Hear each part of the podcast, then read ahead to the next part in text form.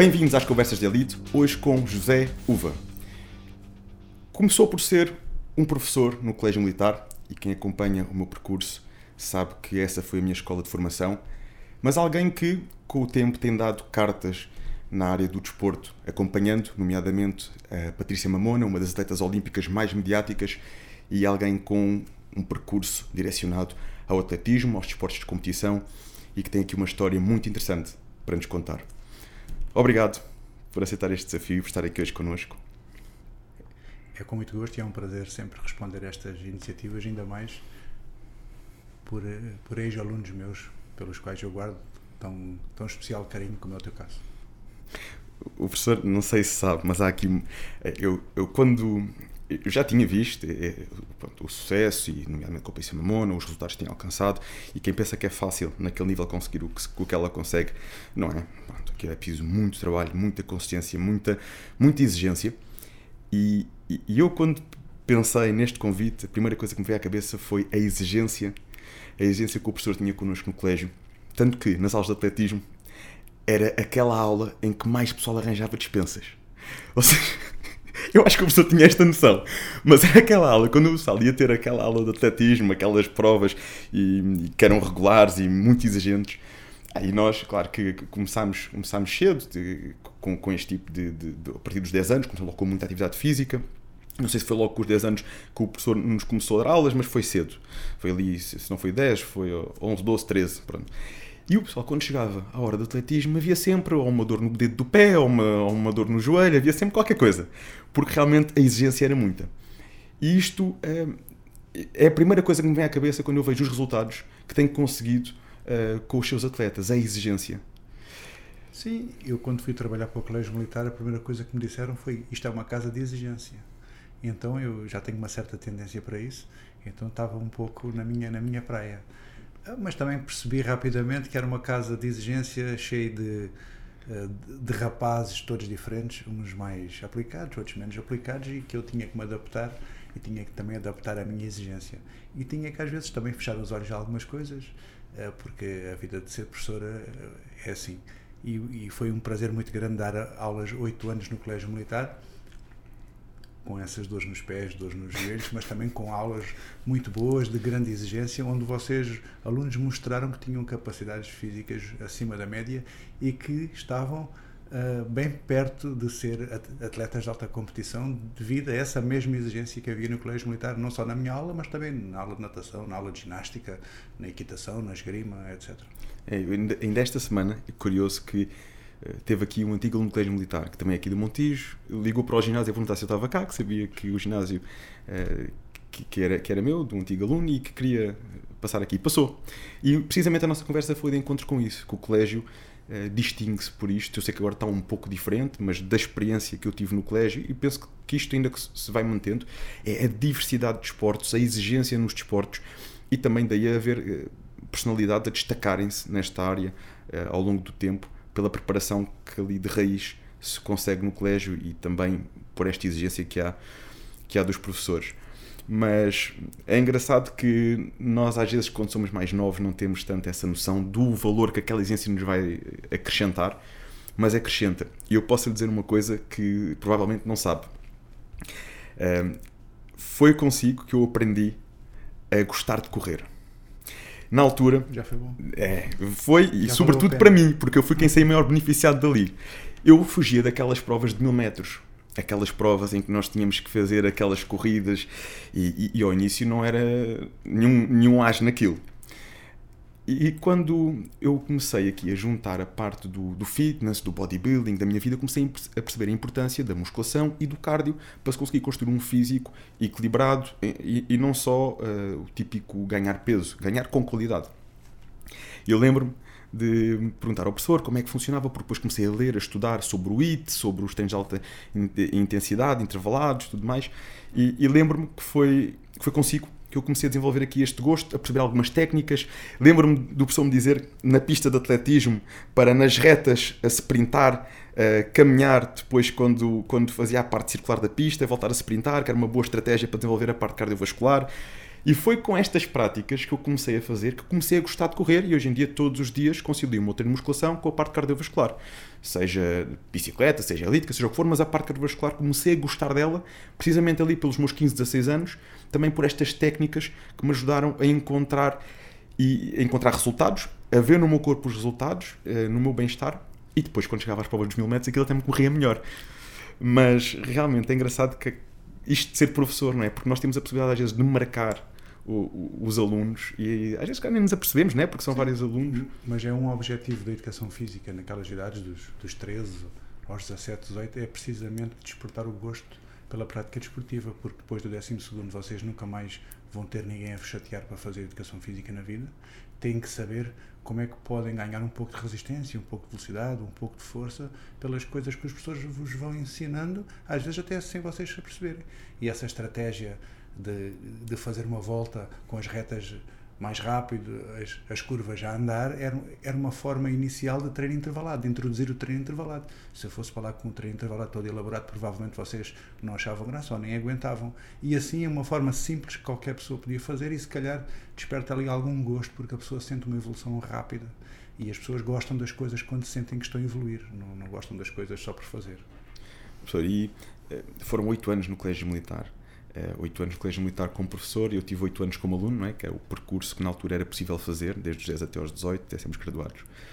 O que é que mais o marcou nesta escola? E eu digo isto porque o colégio militar é uma escola de exigência. Eu tive ali também momentos de altos e baixos, tive momentos também que me passou pela cabeça desistir, como passa qualquer ser humano, não é? Quando nós estamos perante as dificuldades, mas nunca desisti e fui até ao fim. E, e é uma escola que eu hoje em dia um, não sei se não sei se a sociedade um, ou se toda a gente, apesar de ter havido algumas mudanças na, na, própria estrutura da escola, mas não sei se toda a gente está preparada para aquele nível de exigência, ou se, ou se procuram ou se valorizam aquele nível de exigência. Mas foi, para mim, uh, algo fundamental e que eu atribuo grande parte do, do sucesso, que, da persistência que tenho hoje em dia, de, de não desistir perante as dificuldades, eu vou buscar lá. Ficou, acabou por ficar ali uh, enraizado em mim. De que forma que o professor vê isto? Sim, o Colégio Militar foi uma escola criada para dar resposta a problemas que hoje não existem. Uh, a militares que estavam, que estavam no ultramar uh, há, há, mais de 200 anos atrás e que hoje em dia a sociedade mudou muito, mas o Colégio Militar sobrevive e sobrevive muito bem, mas com uma realidade muito, muito diferente. Uh, acho que tem-se vindo a adaptar bem. se calhar não é o Colégio Militar clássico que os mais antigos gostam, não é? só homens, com aquelas condições rudes de, de exigência, mas eu acho que a sociedade tem feito o Colégio Militar adaptar-se. E acho que o Colégio Militar tem-se adaptado muito bem à nova, à nova realidade, porque caso não se adaptasse, também penso que tenderia para, para a extinção, porque hoje em dia não é fácil convencer famílias a ter crianças de 10 anos em internato. E o colégio também teve que receber as raparigas, também teve que criar o externato, e são tudo formas modernas de se adaptar à filosofia do colégio militar. O que me, o que me marcou mais no colégio militar uh, foram essencialmente duas coisas. Primeiro, o respeito dos mais novos pelos mais velhos. Aquilo ser praticamente gerido uh, uh, nesta base deste, deste, deste, deste respeito. Crianças de 10 anos respeitarem crianças de 18 anos como se fossem, como se fossem seus pais, seus avós, e isso ficar uma ligação para a vida eh, como, como, como é claro e é notório. E a outra questão que diz mais eh, respeito à minha parte profissional foi poder ensinar uma educação física diferente da escola normal. Uma educação física baseada na exigência física, em que, em que tínhamos três desportos individuais fortes: a natação, o atletismo e a ginástica, e que depois os desportos coletivos eram dados de uma, parte, de uma forma mais lúdica um, nos, nos, nos ACCs, não sei se te recordas ao final do dia, e depois a, a panóplia de, de, de, modalidades que os alunos podiam escolher nos ACCs, desde todos os esportes coletivos, a esgrima, a equitação, uh, o rugby, uh, tudo. Portanto, uh, o Colégio Militar quase que substitui uma infância de qualidade que os jovens hoje não têm, porque há mais perigos, as crianças não vão para a rua e o Colégio Militar, naquele espaço maravilhoso que é, substitui essas infâncias de qualidade que nós, na minha idade, não na tua, mas, mas na minha, íamos para a rua de manhã e vinhamos à noite, só regressávamos quando tínhamos fome. O, o, o Colégio Militar, provavelmente, naquele espaço, consegue simular essa infância de qualidade e se as crianças se adaptarem, porque o colégio também tem esta, tem esta nuance, é uma excelente casa se o aluno se adaptar. Se o aluno não se adaptar, não é uma excelente casa e há pessoas que saem a meio do percurso ou até logo no início porque não se conseguem adaptar e têm algumas experiências menos boas, mas se se adaptarem, é uma excelente escola e é uma excelente. criam-se criam laços para a vida. Eu, eu falo com algum carinho do Colégio Militar porque tive lá oito anos como professor. Uh, não, não me quero comparar a um ex-aluno ou um aluno, mas o, o, facto dessa coincidência de vocês estarem lá dentro oito anos e eu também ter estado, sinto-me um bocadinho também pertencente à casa. Uh, ah, um, e, e, pronto, com todas as suas características diferentes, acho que o Colégio Militar uh, é, uma, é uma excelente escola e uma excelente ferramenta de educação que as pessoas, muitas delas nem sabem, mas têm ao seu dispor, as famílias têm ao seu dispor agora com algumas mudanças, mas que realmente eu acho que é isso, é a sociedade evolui e nós temos que nos ir adaptando, temos que ir realmente conseguindo criar um, forma de, de, de, perdurar no tempo, tentando sempre manter o máximo possível daquilo também que o distingue e isso eu acredito que consiga manter essa diversidade de atividades e, e tudo sim, mais sim. e mesmo o rigor na exigência sim, e o rigor e exigência na, na educação. Mas aqui uh, o professor tem também uma outra vertente, que aliás eu, eu, eu presumo que tenha sido isso que lhe tirou o tempo de, de, de dar as aulas, que é uh, o sucesso que tem tido uh, na vertente da preparação de, de atletas olímpicos. E ser atleta olímpico, é? quem, quem gosta de esportes de competição já sabe o que isso exige. Agora, quando estamos a falar de atletas olímpicos, que é a competição das competições, mais isso exige. Como é que lida com isto? Como é que é acompanhar estes atletas? O, o mindset destes atletas? Sim, olha, o, o, a minha ida para o Colégio Militar deveu-se mesmo ao facto de eu ser treinador de atletismo. E o Colégio Militar precisava de uma pessoa especialista em atletismo e convidou-me para eu dar aulas de atletismo no Colégio Militar. A mesma razão me tirou do Colégio Militar. Quando, quando alguns dos meus atletas começaram a participar em provas internacionais e eu tinha que me deslocar muitas vezes ao estrangeiro, Uh, comecei a pensar, eu não posso estar numa escola que precisa de mim por eu ser treinador de atletismo e eu não estou cá há muito tempo porque estou fora. Então voltei à minha escola de base e para poder me, me ausentar mais. Este, este trabalho com os atletas, com os atletas olímpicos, na realidade, uh, não foram muitos atletas olímpicos, uh, foram dois ou três.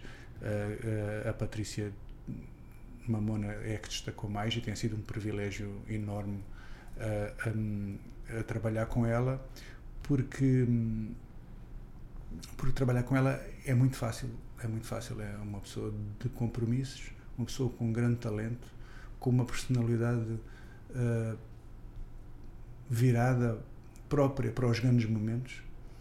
Se há normalmente atletas que chegam ao, ao dia D e as pernas tremem ou, ou ficam nervosos ela é ao contrário ela enaltece ela consegue uh, consegue ser melhor nesses dias do que nos dias normais. Portanto, é um, é um privilégio enorme ter. Lida bem com o stress. Uh, lida muito bem. O, o, o a pressão uh, faz com que as qualidades dela se sobressaiam. Uh, um estádio olímpico com 80 mil pessoas às 9 da manhã, para ela é uma motivação, não é motivo de, não é motivo de algum receio. e isto, isto é uma coisa muito importante porque às vezes nós, eh, treinadores e, e, professores, apanhamos grandes talentos eh, porque rapidamente se identifica o talento físico, mas depois esquecemos que aqui acima do pescoço temos uma caixinha que comanda tudo o resto. E às vezes nestes momentos eh, esse talento não se consegue não se consegue expressar porque a nossa o nosso software não deixa não não deixa que ele que ele se expresse e, e por isso é que a palavra talento é um pouco é um pouco enganadora, né? um talento é em todas as vertentes da pessoa. Se a pessoa tem um talento físico enorme, é muito rápido, é muito forte, mas depois no momento em que precisa de expressar esse, esse talento, ele não consegue expressar-se, que não é um talento, é talvez uma promessa de talento. E tem sido um privilégio muito grande trabalhar com ela, porque ela é, é o sonho de qualquer treinador. Eu acho que qualquer treinador tem, tem o sonho de poder é, ajudar a descobrir os limites do atleta e a ultrapassá-los. Muitas vezes os treinadores não conseguem fazer isto porque os atletas não conseguem chegar aos seus limites, ou não conseguem ultrapassar os seus limites, ou têm medo de enfrentar os seus limites. E a Patrícia não, a Patrícia faz tudo o que for preciso para saltar, nem que seja mais um centímetro. Uh, tudo o que for preciso dentro da legalidade, como é, como é, como é óbvio.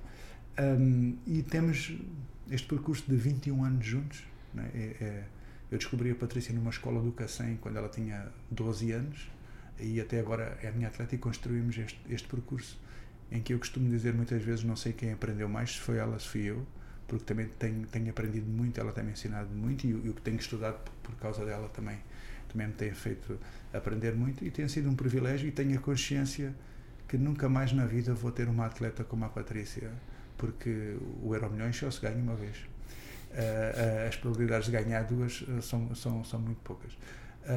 Não porque eu não tenha tido atletas com tanto ou mais talento como ela, mas com todo o talento na sua forma mais, mais global, uh, em que no momento em que é preciso, esse talento é expressado na sua máxima, na sua máxima expressão, passa a redundância, uh, é muito difícil, é muito difícil de encontrar. Eu, eu, eu tenho noção também daquilo que acompanho e do que nós vemos da Patrícia, realmente que ela é uma atleta talentosa e muito disciplinada, mas eh, não deixa de se notar também aqui uma postura muito humilde da sua parte, porque aquele trabalho não se consegue sem um, uma boa preparação, sem uma boa orientação e mesmo naqueles momentos de, de mais tensão e naqueles momentos de mais.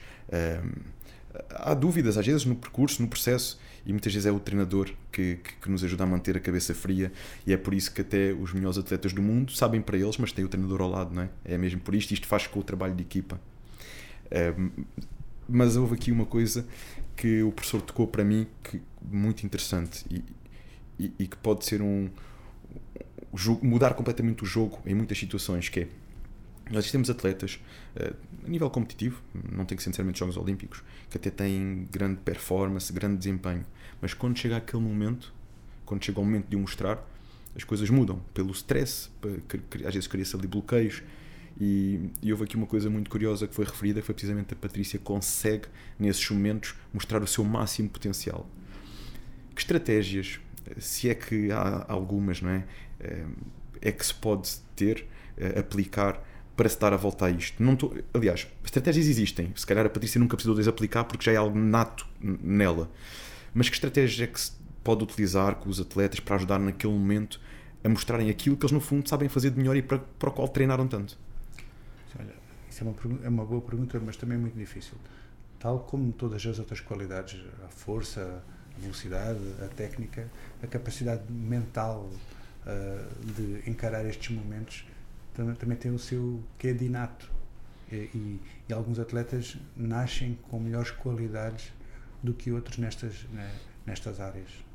Uh, nem sempre umas nem sempre todas estão ao mesmo nível. Algumas estão, há pessoas com muito mais resistência do que velocidade e outras pessoas com muito mais personalidade, capaz de encontrar um momento, de, de enfrentar um momento difícil do, do, do que outras. Né? Nós temos nós temos muitos casos na nossa história, por exemplo, não, não sei se tu te lembras do nosso atleta Fernando Mamed, que foi recordista do mundo dos, dos 10 mil metros, era um atleta reconhecido por toda a gente eh, como extraterrestre em termos físicos, mas mentalmente tinha grandes, tinha grandes dificuldades.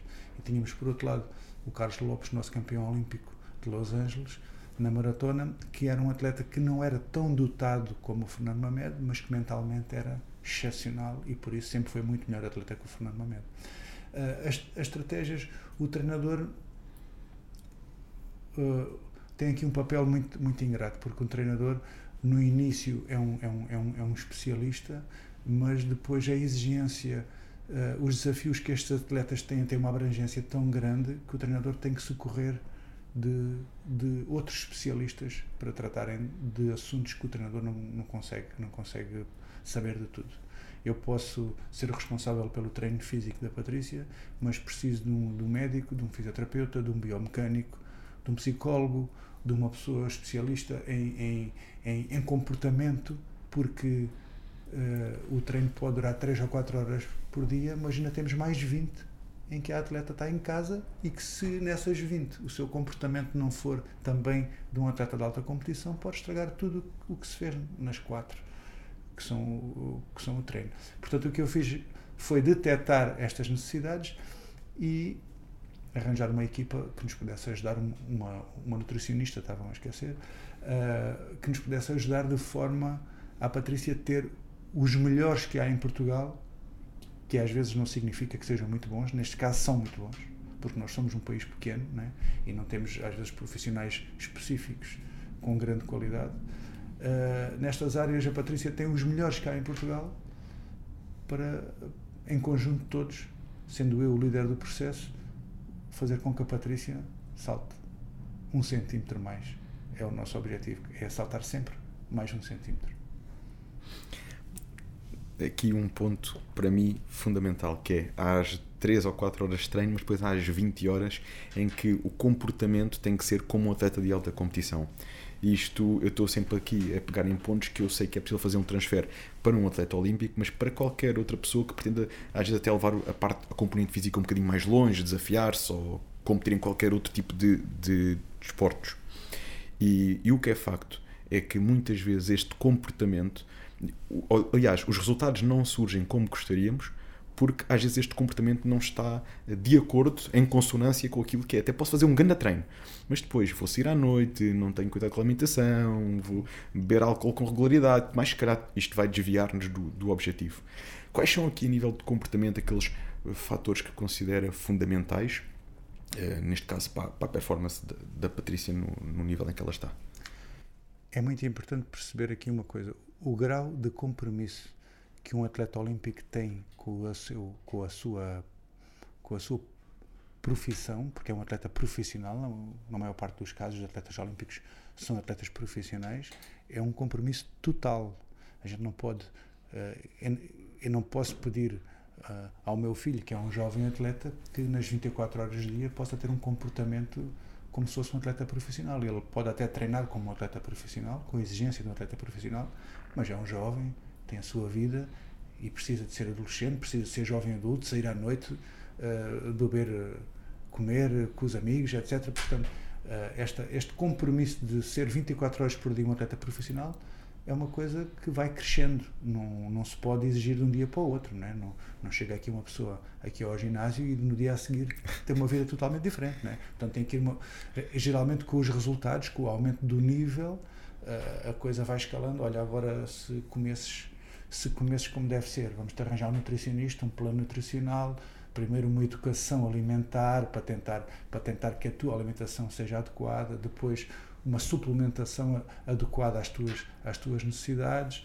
Uh, agora, se calhar, temos que arranjar um biomecânico que analise a tua, a tua técnica para que até depois do treino tu possas em casa ver os vídeos do teu treino e percebas o que é que tens que mudar, o que é que temos a trabalhar, o que é que demora um ano ou dois a mudar, e, mas tu não te saias desse, desse, desse foco.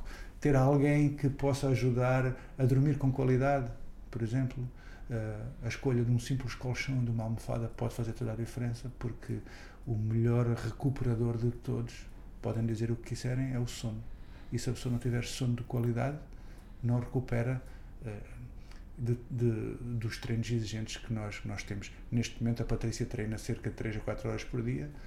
Uh, Todos os dias? Uh, não. Uh, treinamos, portanto, numa semana, nós temos, temos unidades de treino de 10 dias, em que desses 10, 2 são descanso. Okay. Portanto, treinamos 4, descansa, 4, descansa e não, não fazemos, porque ela já tem, já tem 33 anos, não fazemos treinos bidiários. Mas, por exemplo, antes dos Jogos Olímpicos de, uh, do Rio, a, a Patrícia treinava todos os dias, de manhã e tarde.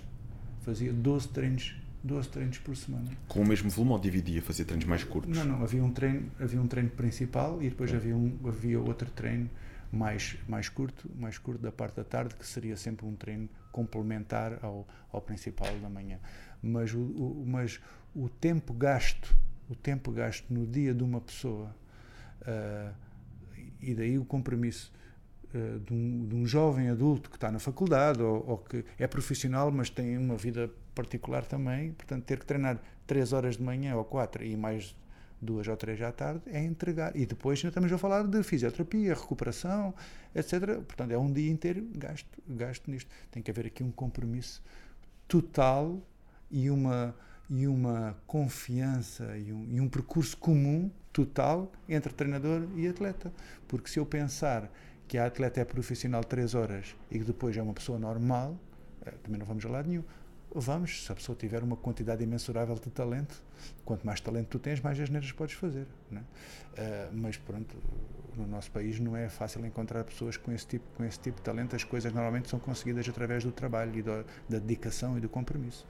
Uh, portanto, é isso, é, isso, é, isso, é isso que acontece. As coisas mais importantes, ainda a tua pergunta, as coisas mais importantes, sem dúvida, é conciliar o, o treino com a recuperação, ter uma recuperação de qualidade, perceber uh, perceber o que é que o atleta precisa para, para no outro dia estar pronto. Adequar o programa semanal à capacidade de recuperação do atleta. Uh, nestes atletas, uh, os treinos são muito específicos e muito exigentes, e às vezes tu treinas, por exemplo, força hoje e amanhã estás pronto para fazer outro treino exigente de velocidade, mas no dia seguinte está cheio de dores musculares do treino que passou há dois dias e se calhar o, o, dia seguinte tem que ser um pouco mais leve. E há atletas que não têm as dores musculares dois dias depois, têm logo no dia a seguir. Portanto, é um, é um, é um processo muito individualizado, individualizado e, e, e, muito afinado ao longo destes anos todos para que tudo seja uh, maximizado, tudo que seja muito, muito, muito, muito afinado para a gente conseguir treinar uh, bem, muito, forte e recuperar, recuperar melhor, porque hoje ficámos de rastros, mas amanhã de manhã estamos cá outra vez para, para, para, trabalhar. E temos que conseguir jogar o melhor treino possível, não é? Para essa situação. Sim, sim, fundo. temos que conseguir jogar muito bem com as intensidades, com os volumes, para conseguirmos encontrar aqui um, um equilíbrio que o atleta não se lesione mas que possa treinar o, o, mais possível, o melhor possível, com a melhor qualidade possível, mas sempre, sempre ali no red line e os treinadores uh, experientes e que treinam atletas já há muito tempo vão encontrando uh, esse, esse caminho porque a ligação uh, com o atleta é, é grande e a experiência de ver como o atleta reage às suas às agressões, o treinador é um agressor do, do corpo do atleta ah, um, e vai-se ganhando alguma experiência e vai-se mudando algumas coisas para, para que consigamos andar ali na, no fio da navalha, mas para não cair nem para um lado nem para outro. Manter o nível o mais alto possível, mas sem sim, surgir a lesão. E, e, e, e, muito, com muito agrado, posso dizer que nestes 20 anos ah, a Patrícia uh, nunca teve lesões graves nunca teve, teve uh, duas micro-roturas, nunca teve uma rotura muscular, teve duas micro-roturas. Agora, nesta fase, tem muitas lesões pequenas, contraturas nas costas, contraturas no pescoço, uh, uh, mialgias de esforço do, dos isquiotibiais, etc. Tem uma série de coisas muito pequenas que nos fazem todos os dias ter que adaptar um bocadinho o treino, porque já são, já são muitos anos e o corpo, e o corpo está está, está cansado, mas temos encontrado sempre aqui, a, devido a esse compromisso, porque há, há, há, há confiança total da minha parte. Se a Patrícia diz não, não aguento mais, não aguenta mais. Uh, se houvesse aquela uma reserva, ah, se calhar ainda aguentas ou estás estás a fingir só para não fazeres mais duas ou três repetições, isso, isso, isso não se passa. Isso não se passa.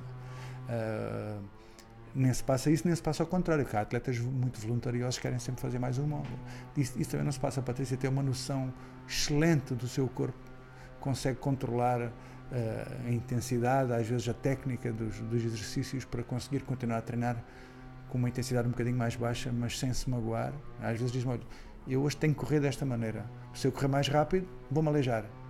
Uh, se não correr, não treino não treinamos. Portanto, eu corro assim, que é para a gente continuar. Assim, oh sim senhor, corres assim. E ela, muitas vezes, eu nem reparo que ela está a correr diferente, porque ela tem uma sensibilidade tão grande e tem um suplesse tão grande em executar, executar as coisas, quem está de fora tem, tem dificuldade em perceber que há ali alguma, alguma adaptação. Mas uh, estamos já aqui a fugir muito do assunto. Uh, a recuperação é sem dúvida a melhor, a melhor, a melhor, a melhor questão. E depois para os, para os atletas, por, exemplo, um atleta que estuda ou que trabalha, tem que conciliar tem que conciliar a vida a vida do trabalho ou, ou, do estudo com os treinos de preferência treinando antes de ir trabalhar ou ir estudar para poder estar fresco nem todas as famílias estão dispostas a isso, ou nem todas as bolsas estão, estão dispostas a isso.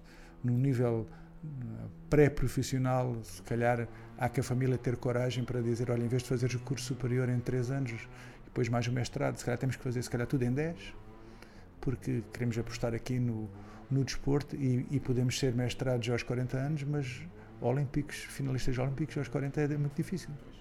Então tem que se apostar cedo, só que pronto, o nosso sistema também não, não estimula muito a isso. Né? Uh, não, não há garantias para um desportista. Uh, pós-carreira de um desportista é uma coisa que não existe, né? então as famílias resguardam-se muito e, e apostam 100% quase nos, nos estudos e, e, as pessoas que têm que trabalhar têm que sustentar a sua, a sua família, é claro que apostam, que apostam no, no seu trabalho. Mas esta, esta, esta, esta relação treino-descanso e treino horas de treino e o resto das horas do dia, para mim, são as duas questões fundamentais para, para, para que um atleta possa continuar a evoluir ao longo, ao longo, ao longo da sua vida de, de atleta para, para, para poder elevar os seus limites.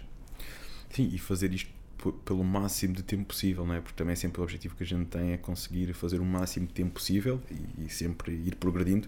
Nós sabemos que, aliás, começamos cada vez mais a ter exemplos de atletas que, se destacam pela sua longevidade. Temos hoje em dia um caso muito falado do Ronaldo, ou seja, cada vez mais também temos a ciência a nosso favor. Uh, portanto, se bem que também é um, um, exemplo de dedicação, de persistência, para além do talento é? e, da, e da consistência, mas claro que quando utilizamos tudo a nosso favor, desde a nutrição ao treino, à recuperação adequada, a suplementação, tudo isso eh, permite-nos fazer durante mais tempo e, e, esta consciência do próprio corpo, que eu acho que é um fator muito importante, que também se ganha com o tempo de treino, com a maturidade. Se calhar um atleta ao início não tem bem noção dos seus limites, mas com o tempo vai começando a ganhar melhor, melhor essa consciência e isso também nos permite aqui depois fazer por mais tempo e ir evoluindo por mais tempo. Pronto, acho, que é, acho que é realmente um fator importante.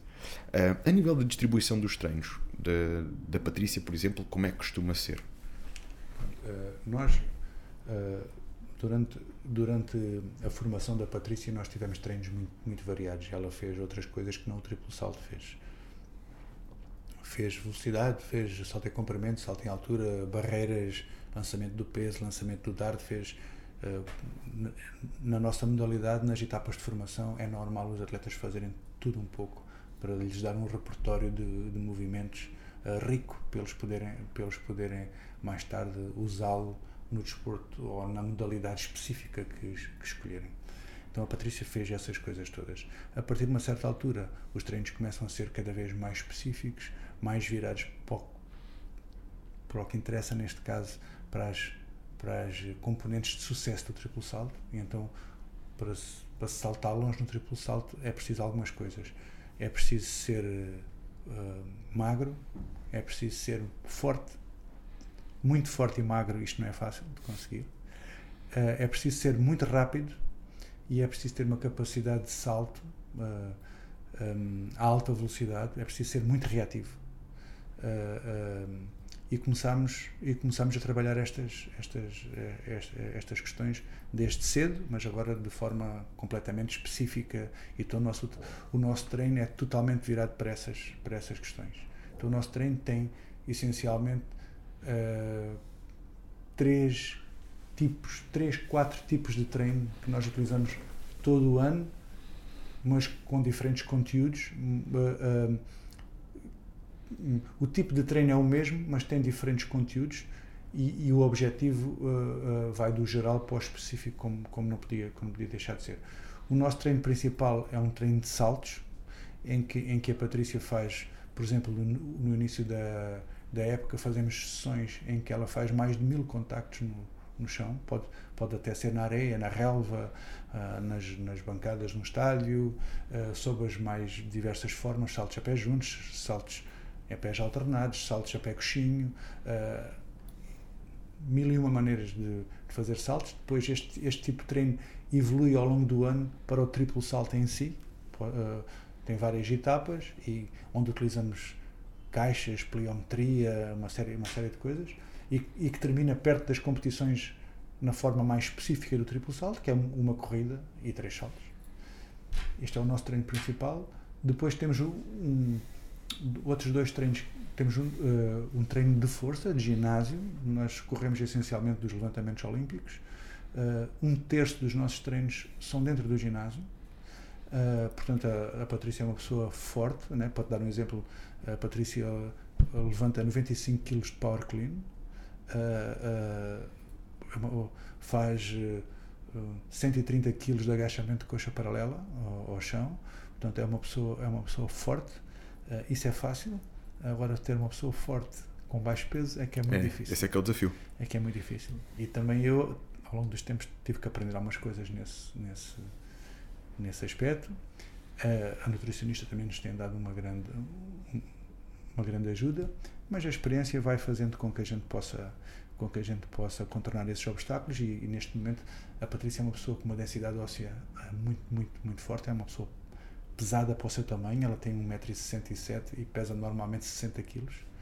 Em fase, em fase de geral, de construção da época, pode pesar ali 62 e em forma pode pesar 59, 58.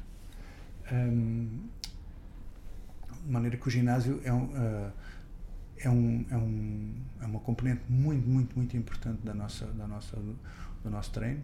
E depois temos outro tipo de treino que é o treino de velocidade. Uh, não é possível saltar muito se não abordarmos a tábua de chamada alta velocidade. Uh, para tu veres, nos Jogos Olímpicos de Tóquio, a Patrícia saltou 15 metros e 1, é o recorde nacional, é, é, é, está dentro dos 25 melhores saltos da história do atletismo. Uh, e, e, nesse momento a Patrícia correu a 36 km hora na tábua 36 km hora às vezes às vezes nos jogos de futebol fazem umas alusões às velocidades deste jogador daquele e, mas eles nem sonham o que é que é correr rápido né? Uh, porque porque os atletas são especialistas nisso, né? os jogadores de futebol são especialistas a correr rápido é, com, grandes sprints, né? com bola ou em distâncias curtas, etc. Mas eles às vezes fazem comparações absurdas com a altura de salto ou com a velocidade que correm. É, é, é impossível um jogador de futebol ser mais rápido que um atleta. Uh, os dois homens, é óbvio que um jogador de futebol homem pode claro, ser mais claro, rápido claro. com um atleta mulher. Um, portanto, os nossos treinos de velocidade também, também têm, também têm essa, essa componente, tornar a atleta mais, mais, mais rápida. Uh, depois temos, depois temos um, treino, um treino de preparação física geral, um pouco mais leve, mais geral, onde a Patrícia faz uma aula de pilates mais virada para o core, ou faz um treino, fazemos, nós utilizamos, vamos buscar ao crossfit umas coisas, fazemos uns hemomes, uh, que, podem ser, que podem ser facilmente convertíveis em uma parte mais cardiovascular, de predominância cardiovascular, um pouco mais de, de força localizada de, de, algumas partes débeis que nós tenhamos que, que reforçar. Então utilizamos essa ferramenta uh, frequentemente. E estas são. Depois fazemos uns treinos de resistência, que é uma coisa que não tem, não tem qualquer impacto no treino, serve apenas para o atleta ganhar capacidade de trabalho, para poder aguentar carga específica durante mais tempo. Se eu quero estar 3 horas a saltar, tenho que ter uma resistência, porque senão salto meia hora e depois a seguir os saltos já não têm qualidade nenhuma. Portanto, fazemos alguns treinos intervalados no início da época. Uh, por exemplo, posso dar um exemplo: podemos fazer 10 vezes 200 metros com um minuto de intervalo, ou, e, e isso vai evoluindo por exemplo, a meio, a meio da época, 6 vezes 150 metros com 4 minutos de intervalo, que a velocidade dos 150 metros já, já, são muito mais rápidas e termina se calhar em pleno período competitivo 3 vezes 120 metros à máxima velocidade com 8 ou 9 minutos de intervalo. Portanto, o, o objetivo é, é, é ter aqui primeiro uma base de resistência e, e depois essa resistência entroncar na, na, na resistência e velocidade eh, que nós precisamos para, por exemplo, fazer um treino de salto com, com corrida completa em que ela salta 10, 12, 14 vezes no mesmo treino e a gente quer ter alta qualidade uh, nesse, nesse treino. É fácil saltar alta qualidade 3, 4 vezes, agora saltar uh, 10, 12, 14, 16 é, tem que ter alguma base de, de, de, resistência, mas a resistência é sem dúvida a qualidade menos importante na nossa, na nossa, no nosso programa de treino. E como é que juntam aqui também a parte da nutrição, da suplementação que falámos há pouco e que acaba por estar também a liderar uh, e, e, a coordenar dentro desse processo? Como é que juntamos isto para potenciar os resultados? Eu orgulho-me de dizer que não percebo nem quero perceber de nutrição nem de suplementação. Uh, uh, há pessoas em, em, Portugal muito boas nesta, neste, neste aspecto. O que eu faço é coordenar-me com elas para lhes dar as especificidades do meu, do meu desporto e elas conseguirem, dentro dos seus conhecimentos, poder uh, servir a Patrícia da melhor, da melhor maneira.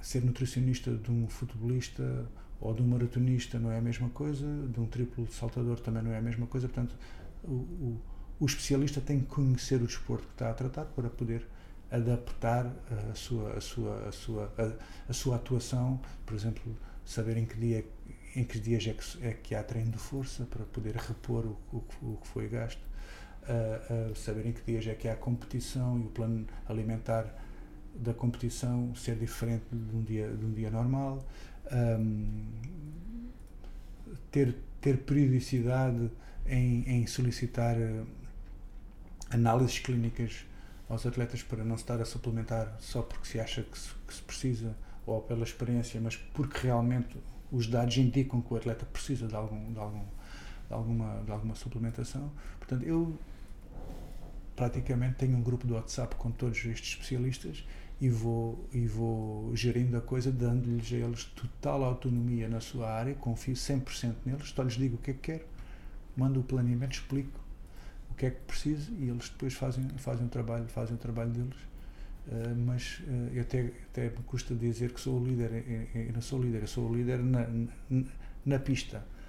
Na nutrição, a líder é a Cláudia, Cláudia Mendrica, a doutora Cláudia Mendrica, que é a nossa nutricionista, que é do Comitê Olímpico de Portugal na biomecânica é o Paulo Oliveira, na, na fisioterapia é o, é o, Ricardo Paulino, portanto eles têm 100% de crédito eh, para, para, inclusive, interferir no meu trabalho. Né? Quando a Patrícia tem algum problema físico e o nutricionista e o, e o fisioterapeuta diz: Olha, professor, hoje não dá para, fazer, hoje não dá para saltar. E eu respeito 100%, nem olho para trás. Então o que é que tu achas? Ah, isto, isto hoje, se calhar, era melhor ir para o ginásio porque impactos os joelhos já estão um bocadinho. Vamos logo para o ginásio. Portanto, às vezes eu tenho que ouvi-los para saber o que é que vou, o que é que vou fazer.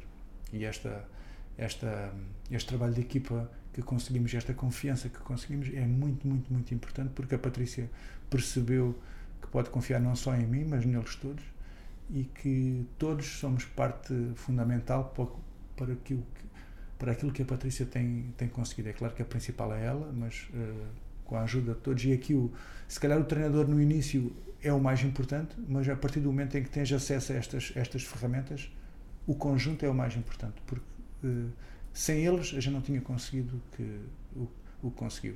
Porque ou ela aleijava-se, ou ela tinha peso a mais, ou, ou, ela não tinha a técnica correta porque não tínhamos, não tínhamos biomecânico ou qualquer coisa do género.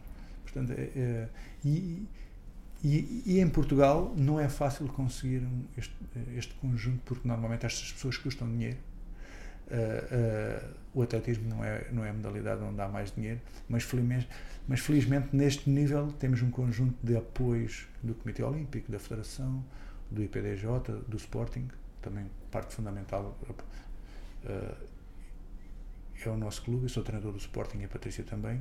Portanto, estas três, quatro instituições têm-nos proporcionado tudo o que nós precisamos para a Patrícia poder chegar ao mais alto que ela puder gostei especialmente da parte do Sporting. Uh, que eu também sou do Sporting. Mas pronto. Há anos corre melhor que outros, mas o é facto é que sou do Sporting. João és do Sporting. Não és do Sporting. Também, já está a virar a cara. Não, pronto, acho que. Mas nós somos. Bom. Uh, isto para também contextualizar alguém que esteja a começar, que esteja agora a entrar no, no, no meio. E estamos a falar do nível da Patrícia, que é um nível que realmente há esta equipa, este um núcleo forte que a ajuda a potenciar e onde se vê que são, cada um é especialista na sua área e que não há, há um feedback, mas não intervêm na área uns dos outros. Confiam. E isso acho que é muito importante, cada um poder se dedicar à sua área. Mas alguém que esteja a começar, muitas vezes, não tem, pronto, como falámos, né, acesso a todos este, estes apoios eh, complementares dos especialistas em todas as áreas. Por vezes tem um treinador, tem, tem muita força de vontade e, e vão atrás. Quais são os conselhos, e também de acordo com a sua experiência nesta área, que pode deixar aqueles que estão a começar, que ambicionam um dia fazer, eh, competir ao mais alto nível? Quais são os primeiros passos que devem dar? Eu só posso falar na minha modalidade. Sim, sim, claro. Nas outras eu não tenho, não tenho conhecimento. Na minha modalidade uh, é muito normal haver uma multiplicidade de treinadores com a multiplicidade de formações ou falta delas. Portanto, eu, para mim, o mais importante para quem está a começar é encontrar um treinador que tenha formação. Hoje em dia, a lei portuguesa não deixa que as pessoas sejam treinadores sem terem curso de treinadores, uh, mas isso, se calhar, é aplicado em, em, Lisboa e no Porto, mas se calhar na província ninguém fiscaliza ninguém e, e, se calhar é mais fácil um curioso poder dar treinos a crianças. Esses curiosos são, são precisos, são graças a esses curiosos que há, que há muitos, muitas estrelas do nosso desporto. Mas uh, quando eu tenho um filho, não quero só que o treinador seja uma pessoa simpática. Quero que ele tenha conhecimentos, porque ele vai, vai, vai mexer com a saúde do meu filho. Uh, tal como se eu for ao médico, tenho, tenho que ter a certeza que o médico é médico. Se o médico for enfermeiro, eu não vou. não é? Eu não vou procurar um médico. Portanto, uh, eu fico triste quando pergunto aos meus amigos: então, tens o filho a praticar desporto? Sim, sim. Então, e, e o treinador? É formado? Tem, tem informação? Ah, eu não sei, mas é muito simpático. Isto tem que acabar. Isto tem que acabar. Porque agredir o, o treino é agressão do corpo. Agredir o corpo uh, tem consequências e tem responsabilidade de quem, de quem o faz. E eu tenho que saber, eu também não posso operar ninguém. Porque não sei. Mas mandar correr parece que toda a gente consegue. Mas se alguém lhe der, e hoje em dia está muito. Em, infelizmente é habitual haver casos de mortes súbitas e coisas deste género, depois já é mais, já é mais difícil. Uh, não quer dizer que isso não possa acontecer a, a treinadores formados, mas as pessoas têm que saber o que é que estão a fazer. Ou, ou, ter mais hipóteses de saber o que é que estão a fazer, porque também há, há, pessoas formadas que também não, também não sabem o que é que estão a fazer, assim como há maus engenheiros e bons engenheiros, maus médicos, pronto, isso. Há maus profissionais de todo lado. Mas, à partida, uma pessoa formada tem mais condições de fazer um melhor trabalho do que uma pessoa que não seja formada. E há formações para todos os tipos. Hoje em dia, tu sabes melhor que eu, e no, no âmbito do fitness, há formações muito boas, outras muito más, umas académicas, outras, outras uh, pós-graduações, há, há, de todo o género. Desde, quem for autodidata também tem uma ferramenta que na minha altura não havia, que era a internet, né? é só saber distinguir o que é que é, o que é, que é bom e o que é que não é. Portanto, é muito importante que os treinadores, que os pais procurem uh, treinadores formados e de preferência com experiência, para que o treino possa ser adequado à idade, possa ser divertido, mas que seja treino. Porque às vezes é divertido, mas não é treino, e às vezes é treino e não é divertido. E se estas coisas nas crianças não estiverem conjugadas, elas não duram lá muito tempo. Uh, as, as crianças só vão ao treino por duas ou três razões. Uma é por causa dos amigos. Não vão ao treino sofrer. Ninguém vai ao treino sofrer. Talvez quando a pessoa for adulta, vá ao treino sofrer. Outra vai ao treino porque é bom naquilo que faz. Mas isto numa primeira fase. Depois vai ao treino porque vê que está a melhorar. E se um treinador conseguir que um atleta melhore todos os anos, o atleta nunca abandona. Os atletas só abandonam se estagnarem ou se piorarem. Porque começam a encarar outras hipóteses. Então, eu aqui não estou aqui há três anos, não salto mais, ou não corro mais rápido, ou tenho que mudar de treinador, ou tenho que mudar de desporto. Portanto, as pessoas gostam de sentir o progresso. Toda a gente gosta. Se o negócio não sair todos os anos é a mesma coisa, às tantas uma pessoa começa, começa a ver este negócio, se calhar não é o certo para mim. Né? Portanto, os treinadores têm que fazer os atletas evoluírem. Isto é tão simples como isto. Enquanto se é jovem é fácil, porque só o facto de tu estás a crescer, mesmo na treinos, evoluís quando acaba o crescimento. Só quem percebe é que consegue fazer isso. Porque acabou-se a maturação, às vezes grandes talentos são pessoas que são maduras precocemente, parecem talentos, mas não são, mas depois aos 18, 19 anos todos ficam iguais.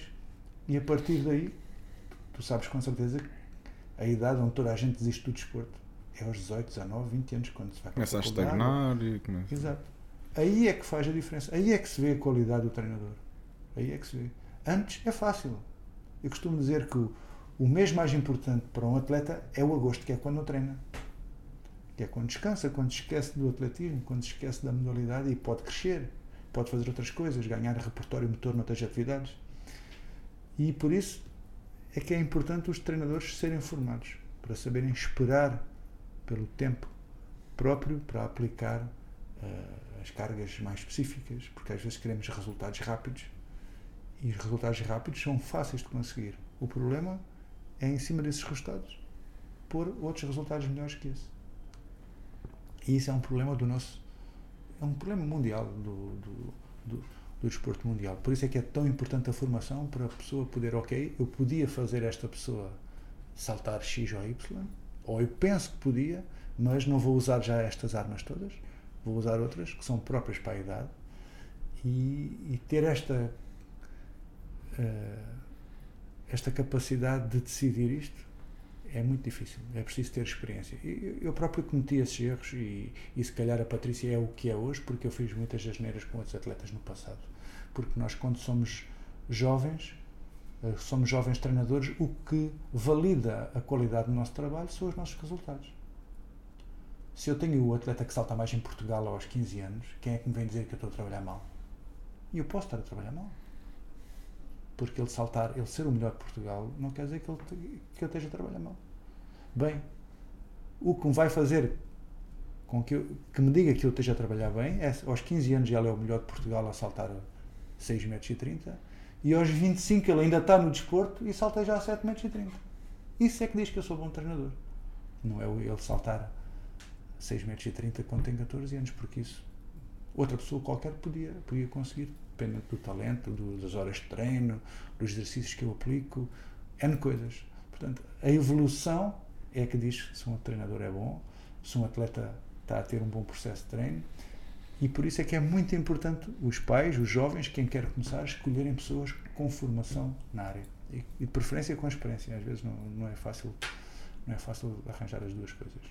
É, e isso é, é unânime é, no desporto em Portugal e pelo menos em Portugal, né, que é a realidade que eu tenho aqui mais contacto, e ainda há pouco uh, também referiu isso, que é, vou dar um exemplo, no, na minha altura, quando eu terminei o colégio, uh, ainda era obrigatório fazer a licenciatura em Condição Física e Saúde, Nutricidade Humana, era obrigatório fazer uma licenciatura para se poder exercer na área. Depois podia-se fazer especialização em treinador, podia-se fazer especialização em técnico de exercício físico e por aí fora, mas era obrigatório a licenciatura.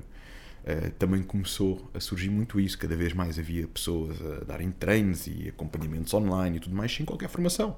Porque até tinham um físico, uh, um físico trabalhado, tinham, para eles sabia, para eles funcionava. Não queria dizer que tivessem conhecimento, experiência, uh, sensibilidade para os outros. É aquilo que nós temos consciência, né? Quando há formação, a probabilidade de fazer um trabalho é, é melhor é muito maior. E, e, o que é facto é que isso houve uma altura, parece que houve um boom de treinadores, já passei de todo lado, no fitness e não só. Depois criou-se aqui, hoje em dia, dá uma sensação que se criou um certo facilitismo. Agora já não temos de ter licenciatura, já se pode, já há cursos que permitem exercer na área. Isto também talvez o mercado tenha começado a pedir mais técnicos, começado a pedir, a pedir, a pedir e começou-se a criar ferramentas. Hoje em dia já não tem que fazer 3 anos de licenciatura, uh, basta fazermos um curso que são 6 ou 9 meses e, e às vezes pós-laboral. Pronto, mas mesmo assim acaba por ser uma formação e acaba por dar ali algum conhecimento. Já é diferente, mas dá algum conhecimento. Mas consegue-se perceber, e ao longo do tempo, eh, nós já vamos para mais de 5 anos aqui com, com, com o ginásio, e ao longo do tempo deu para perceber a qualidade dos técnicos também consoante as suas formações. Dá um outro repertório, a experiência conta muito, uh, e, e, é verdade que alguém até pode ter começado com um simples curso técnico e tornar-se um grande técnico, mas o que é facto é que a experiência conta muito, mas ter a formação de base é, em todos os esportes é algo que eu concordo plenamente. E, eu, e com quanto mais pessoas eu falo também na área do fitness, mais eu tenho tido esse, esse, esse feedback. E às vezes nós, como técnicos, temos essa noção, mas quem está de fora não tem. E, e, esse é o ponto, é que não tem. E acaba por ver aquela pessoa até tem resultados, aquela pessoa até sabe para ela, vou confiar o meu filho, vou confiar. Eu não, não é? quer dizer que uma pessoa sem formação não possa ser um excelente treinador. Eu não estou a dizer isso. Há pessoas sem formação que têm mais sensibilidade, têm capacidade de tomar, tomar algumas decisões pela sua experiência, porque foram atletas, etc., e podem ser excelentes treinadores. Mas um médico sem formação também pode ser assim. E quando a gente joga com a saúde das pessoas, não podemos permitir isso. Se a pessoa tem qualidades para ser um bom treinador, temos que ter a capacidade. O sistema tem que convencer essa pessoa a ir ter formação e utilizar a sua formação para potenciar as suas qualidades. E outra coisa muito importante é a formação contínua. Não é porque eu tirei um curso em 1980 que agora, com um mundo totalmente diferente, isso seja, seja, seja alguma vantagem para mim. Uh, portanto, eu, uh, o sistema de, de, de, de, acreditação de treinadores em Portugal exige uh, essa, essa, essa formação contínua. Tem que fazer alguns créditos para, para renovar a célula. Eu não sei se na área do fitness, mas acho, acho, que sim. Porque, é igual. porque a formação também é um negócio, também é um, também é um negócio em, em muitas áreas. Né? Os cursos são, são vendidos. Por exemplo, eu lembro-me quando apareceu a aeróbica, né? havia aquelas coreografias, todos os anos chama coreografia nova, depois os, os, formadores tinham que pagar para aprender a nova coreografia e depois, por sua vez, aplicavam, aplicavam nos ginásios, pronto, também é uma forma, mas isto é um negócio, mas também é bom, porque toda a gente fica melhor, fica melhor servido. Uh, eu, eu quero ser claro e, e, não quero ser mal interpretado. O, para ser bom treinador não é preciso ter formação. Eu posso ser muito bom treinador sem ter formação. Agora, ser treinador é, é é sobretudo tomar decisões. E para eu tomar decisões preciso ter informação. Se eu não tiver informação, não consigo tomar boas decisões. E se eu tiver formação e experiência e formação contínua, tenho mais hipóteses de tomar boas, boas decisões. Porque uh, dar treino a uma pessoa, no início é tudo muito bonito, mas depois começam a aparecer os problemas. E quando os problemas aparecem é que a gente tem que tomar decisões. Se continua a treinar, se para, se tem que ir ao médico, se não tem, se tem que mudar o treino. Uh, ser treinador é tomar decisões no dia a dia. Uh, e eu digo muitas vezes à Patrícia que uma, o, o, nosso maior sucesso nestes 20 anos é que temos conseguido tomar mais decisões boas do que mais. Uh, isso é graças à informação que nós temos ao nosso dispor. Hoje em dia a informação é fácil de obter, mas também os profissionais que nós temos à nossa volta nos transmitem essa informação que nós não dominamos para podermos tomar as decisões, as decisões certas. E às vezes as pessoas acham que só com a sua experiência de vida, só porque, por exemplo, na minha altura, quem, quem estava à frente do ginásio já eram ex-atletas, ex bodybuilders ou, ou, pessoas que, sem formação nenhuma. Sem formação nenhuma. Pronto, ok. Reproduziam nos clientes aquilo que eles tinham feito. Isso, isso, isso pode ser válido, não há problema nenhum. Mas a partir do momento em que estamos a agredir o corpo de outra pessoa, e volto a dizer que o treino é uma agressão, temos que ter o mínimo de formação para saber o que é que estamos a fazer. Sim, e, e, daí a importância de haver incentivos do sistema encaminhar e dar a oportunidade às pessoas realmente fazerem essa informação e de estimular ao, à constante sim, sim, informação, porque isto está está sempre a mudar, estão sempre a aparecer coisas novas, atualizações. Um, e, e, acho que é muito importante nós termos essa consciência, sobretudo sensibilizar as pessoas para isso, a importância da formação e, e, na área que nós gostamos, na área que nós realmente nos queremos dedicar, isso tem que ser até uma coisa que uh, flui, né? que nós, nós queremos, queremos procurar mais. E outra, outra questão muito importante é, é a troca de informação entre profissionais. Uh, se calhar mais, mais no meu tempo, eu nasci em 1970, havia muito aquela. Quando eu me formei, ali à volta dos anos 90, uh, eh, havia muita ideia de quem, quem é um excelente treinador tem o conhecimento que mais ninguém tem e não se diz a ninguém, porque isto é, a minha, é, o, é o meu segredo. E eu acho que isso hoje em dia, uh, hoje em dia acabou. As pessoas, as pessoas que escondem a sua forma de trabalhar é para esconder as suas fraquezas, não os seus segredos são pessoas que não têm a certeza do que estão a fazer. Quem, uh, quem sabe o que está a fazer não tem problemas em partilhar. Porque se eu partilhar contigo, tu vais partilhar comigo e eu vou ser melhor ainda do que sou. Uh, e, e, é claro tu vais ser melhor eh, também, mas o meu atleta quer ganhar ao teu na expressão máxima das qualidades do teu, não porque o teu é muito fraquinho. O teu está no máximo das suas qualidades e o meu consegue ganhar. Esta é a verdadeira competição. Eu não quero ser o melhor da minha rua, quero ser o melhor do mundo. O ser o melhor da minha rua é fácil. Portanto, uh, o, o, desafio é, é, a troca de informação entre profissionais para que realmente o valor da vitória seja um valor uh, digno, não sermos os melhores dos mais fraquinhos. Nessa altura está na altura de mudarmos a sala, não é? Quando somos os melhores da nossa sala, está na altura de irmos para outra sala, não é? Sempre ouvi dizer. Acho que é por aí o, o mindset. Aqui um, uma coisa que foi falada foi a saúde e a saúde de um atleta de alta competição. Eu lembro-me de estar na faculdade uh, e de serem dados alguns exemplos, até que uh, nunca mais me esqueço de uma vez de um gráfico que um professor pôs que mostrava um estudo sobre várias pessoas. Pessoas que faziam exercício físico moderado, 3, 4 vezes por semana, pessoas que não faziam exercício físico e depois o atleta de alta competição treinava todos os dias com bastante intensidade. E a nível da esperança média de vida, aquilo que mostrava era que uh, a pessoa que não praticava exercício físico nenhum era a que tinha menos esperança média de vida, a que praticava exercício moderado, 3, 4 vezes por semana, estava com maior esperança média de vida, e entre os dois estava o atleta de alta competição, porque levava o corpo constantemente ao limite. Se bem que Há 10 anos atrás eu acredito que isto pudesse ter exatamente este impacto. Eu hoje em dia acho que as coisas estão diferentes. Ainda há pouco falámos que a medicina evoluiu muito, a nutrição evoluiu muito, a suplementação evoluiu muito. É cada vez mais possível trazer recuperação uh, e, e, performance com saúde. Como é que é a sua experiência e tendo em conta o contacto que tem com alguém que está ao mais alto nível desta vertente de saúde barra performance?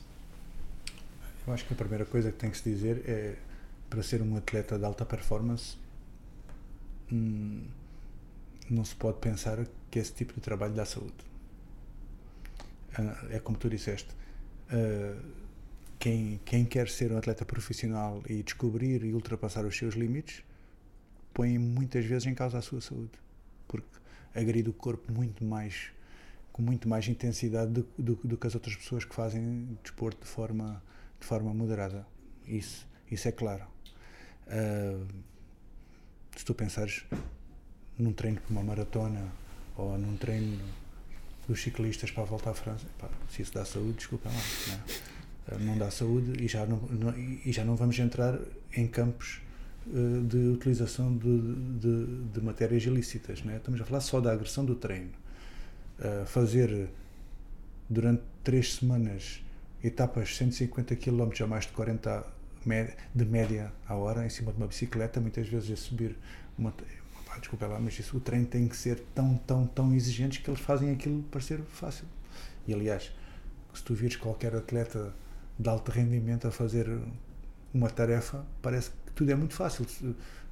Se qualquer, as pessoas dizem-me ver a Patrícia fazer triplo salto, aquilo parece fácil. E, e eu convido a irem lá fazer, a ver se é fácil. É? Portanto, tem que estar muito bem preparado para isso e, e não dá saúde. Agora, tu também dizes, e com muita razão, hoje em dia a capacidade de recuperar os atletas, de tratar os atletas, o próprio treino, a própria consciência dos treinadores e dos atletas é diferente e, e, e, se calhar o atleta está mais controlado, mais monitorizado para percebermos onde é que temos que dizer chega e não, não, não ir mais. Mas se tu fores um atleta uh, com uma intensidade moderada tens uma uma lesão, uma ruptura muscular, vais ao médico, olha, o senhor tem que parar três semanas. Sim, tu paras, depois de passar três semanas começas. E num atleta profissional não, não pode fazer isso. Vai adaptar, vai fazer ele qualquer para coisa. no dia que lhe dói e no dia a seguir já treina. No dia a seguir já treina. Se calhar não é o treino que ele gostava, mas é outro tipo de treino. Os médicos, o, o que nós pedimos aos médicos é tem que curar rápido e de preferência se o atleta deixar de treinar. É isto, isto às vezes não, não, é, nada, não é nada fácil. Um, portanto, ser atleta de alto rendimento não, não faz bem à saúde. Uh, mas se calhar, como tu também disseste muito bem, faz melhor do que há uns anos atrás. Porque se calhar há uns anos atrás se calhar ainda se fazia muitas experiências, agora as coisas já são mais conhecidas e também depende do desporto, não é? Também depende, também depende do desporto. Por exemplo, no meu caso do, triplo salto e do atletismo, eu acho que é um desporto que desenvolve bastante ecleticamente o físico do atleta. Tem, tem uma componente mais, mais geral, não, não é uma coisa, por exemplo, os, os maratonistas trabalham muito, muito, muita resistência e têm um coração super, super treinado e o resto do corpo débil porque tem que ser leve, tem que ser económica, etc.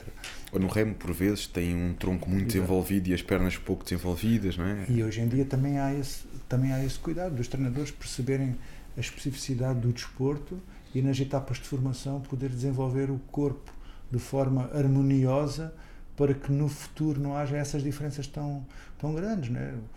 Estou convencido que um, que um treinador de, de, remo de um jovem que esteja em formação tem que compensar de alguma forma o trem inferior para a exigência que ele tem no treino superior. Ou um tenista destro tem que compensar de alguma forma para não ficar com um braço de 3 kg do lado direito e um, e um braço de 1,5 um, de um kg do lado, do lado esquerdo, sabendo as implicações que isso pode ter para a coluna, para a bacia, etc. Portanto, há muito mais conhecimento e daí também voltamos outra vez à formação, que faz com que a saúde dos atletas de alto nível seja melhor do que era há, há uns tempos. Mas sempre no limite da, da saúde. Que perguntas é que costumo fazer com mais frequência nas redes sociais, visto que também partilho aqui bastante de, do, do, percurso, da preparação dos seus atletas? Aliás, eu deixo estas duas questões, que é uh, perguntas mais frequentes, e se calhar até antes de chegarmos lá, que atletas, porque nós falamos muito da Patrícia, porque é um caso mais mediático, é aquele caso que as pessoas têm sempre curiosidade em saber pelos resultados e por só ouvir falar muito dela. Mas que outros atletas também o marcaram uh, enquanto treinador e o marcam e acompanham atualmente enquanto treinador e as mensagens, as perguntas mais frequentes que as pessoas fazem também nessa perspectiva enquanto treinador de atletas de alta competição? Olha, o, o, o meu percurso uh, é muito fácil. Eu comecei, como, todos, como quase todos os treinadores de atletismo começam, com um grupo de jovens, uh, fiz prospeção nas escolas e passado alguns anos tinha tinha um dos melhores grupos de jovens de, de Portugal uh, tinha cerca de 10, 12 atletas uh, entre o, os 12 e os 18 anos que eram os melhores iniciados, juvenis e júniores de Portugal em, em barreiras, em comprimento, triplo salto, 400 metros, etc. Um, desses atletas in, estava incluída a Patrícia, também teve incluído outro atleta que não chegou a ser olímpico, uh, mas que foi, por exemplo, uh, quinto no Campeonato do Mundo de, de, Juvenis, foi campeão da Europa de Juvenis e se calhar aí foi onde eu fiz as minhas asneiras uh, para que a Patrícia pudesse ser o que é hoje, porque se eu tivesse feito o trabalho bem feito ele ainda estava no atletismo.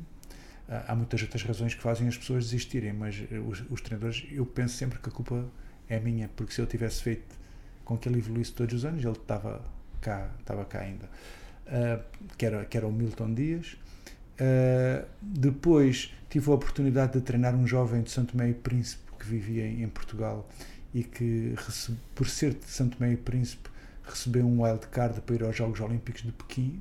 Um wildcard recebem os atletas em, em, dos países que não têm ninguém com mínimos. Para os Jogos Olímpicos uh, tem como apanágio ser uma, uma competição global, quer todos os países lá presentes. Então, os países que não têm ninguém com capacidade de se qualificar, eles oferecem um wildcard.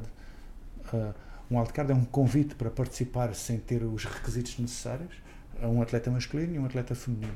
Então, o atleta masculino escolhido foi o meu, então eu tive o privilégio de ter uma experiência olímpica. Uh, ele era bom atleta, era dos melhores portugueses, mas não conseguiu qualificar-se para os, Era dos melhores portugueses, apesar de não ser português, era, era, era mas vivia em Portugal. Então tive a oportunidade de realizar o meu sonho de menino de ir aos Jogos Olímpicos em Pequim. Mas esse, esse sonho também é uma coisa muito fugaz, né? porque quando tu chegas lá e percebes que o teu atleta fica em último porque não tem a qualidade que os outros têm, tu pensas, ok, já realizei o sonho, mas não é isto que eu quero. não é isto que eu quero. Eu quero chegar cá e fazer qualquer coisa interessante. Né? Eu quero ver, olha, aqui está o meu trabalho e epá, aquilo ao menos tem uma participação digna, que não venha cá por favor. Né? Uh, e então o sonho ainda ficou um pouco mais, mais desperto e mais vivo. E depois, nos jogos a seguir em, em Londres, tive a oportunidade de já ir com a Patrícia. E aí a Patrícia foi 13 terceira classificada, a primeira não ir à, à final. Uh, depois, nos jogos, quatro anos a seguir, nos Jogos do Rio, a Patrícia já foi sexta classificada. Uh, e agora em Tóquio a Patrícia foi segunda.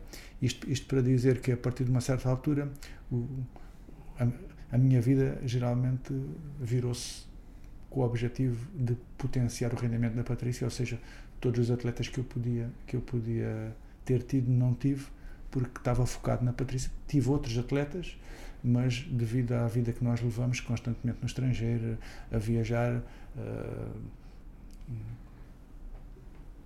não, não posso integrar no meu grupo jovens atletas promissores porque não lhes presto um bom serviço. Porque um jovem de 15 ou 16 anos de talento precisa de um treinador presente a toda a hora, precisa de um grupo de treino de pessoas da sua idade E eu tenho um grupo de treino de adultos e estou constantemente no estrangeiro. Portanto, também tive essa capacidade de perceber, de ter ali um ou dois jovens que não têm grande alternativa se não treinar comigo. Uh, e ter o resto adultos, não são muitos, eu tenho seis atletas no máximo, uh, mas isto porque virei todo o meu foco para, para a Patrícia e não podia ser, não podia ser de, outra, de outra maneira. Paralelamente com a Patrícia, nestes últimos anos, tenho dado alguma assessoria a alguns atletas internacionais uh, que, foram, uh, que foram olímpicos já, mas não, não comigo, uh, porque nós, quando andamos aí por esse mundo, vamos conhecendo pessoas, vão reconhecendo o nosso trabalho. Então, neste momento, estou a dar assessoria a um atleta brasileiro que é número 7 do ranking mundial no triplo salto também, e a uma atleta lituana que é um pouquinho mais abaixo, número 49 do mundo de triplo salto também, que estão à procura do seu espaço. No, no, no o, o, brasileiro, o Almir, eh, já tem o seu espaço conquistado, portanto, quer ser um dos melhores do mundo, e a, e a, e a Diana uh, está à espera de, de, conquistar o seu, o seu espaço. Portanto, tem sido desta forma que eu tenho tentado conciliar o, os 99% que eu dedico à Patrícia e o resto poder uh, ajudar um jovem ou outro, ou até alguns atletas internacionais que possam precisar da minha, da minha, da minha ajuda. Já agora a Patrícia está incluída nesse ranking? A Patrícia uh, teve uh, até durante portanto, um ano antes dos Jogos e até há pouco tempo era terceira do ranking mundial e agora neste momento é oitava. Agora falta a subir. Sim, porque o ranking mundial é, é, é, é, é feito de forma complexa, é quase como o ranking ATP do ténis. Há, há, há, provas com diferentes pontuações e basta tu, por exemplo, teres uma pequena lesão e não ires a uma determinada prova que era muito pontuada, já desce dois ou três lugares. E então anda, a ideia é mantê-la sempre no top 10 mundial, é, isso, isso, isso, é o, isso, é o, isso é o principal e ela dá três anos para cá tem conseguido, tem conseguido isso. Vamos ver quanto tempo é que mais aguentaremos, porque ela também já tem 33 e a ideia é ir até aos Jogos de Paris, tentar fazer outra coisa boa e depois ela quer se dedicar a, a ser mãe e a, e a constituir uma família. Outra área da vida dela. Eu há bocado eh, o professor referiu uma coisa que eu acho da parte de um treinador mostra uma grande maturidade e ainda para mais alguém com, com a sua posição, não é? Que tem mais do provas dadas, que é eu cometi erros com outros atletas, se calhar eh, ele não, não, não teve mais sucesso ou não continuou por causa de alguns erros meus. Nós sabemos que há sempre os dois fatores, há o atleta, há o treinador, e sabemos que uh, isto nunca é só de um lado nem do outro, é o conjunto. Mas aqui, tentando fazer uma análise, até porque eu acho que isto pode uh, ajudar, eu identifiquei-me com isso, eu identifiquei-me com isso, sendo muito mais novo e tendo ainda muito para aprender, mas na área do fitness também acompanho e ajudo na perda de peso, ganho massa muscular, com os objetivos dos meus atletas. E eh, também aprendi muito com o tempo e também já fiz coisas em mim que eu percebi que não funcionavam tão bem, com atletas já que não funcionavam tão bem e cada vez considero que tenho vindo a aprender e a fazer melhor. Mas há erros, não é? Nós vamos cometendo alguns erros que nos fazem aprender, temos é que saber aprender com eles. Houve assim algum em particular uh, que acha que podia alguma coisa que podia ter feito de forma diferente, por exemplo, para levar esse atleta uh, a ficar até mais tarde a competir, uh, o tal que, que, falou que ficou em quinto lugar no, no mundo. Alguma coisa assim que na, na, sua análise pudesse ter feito diferente?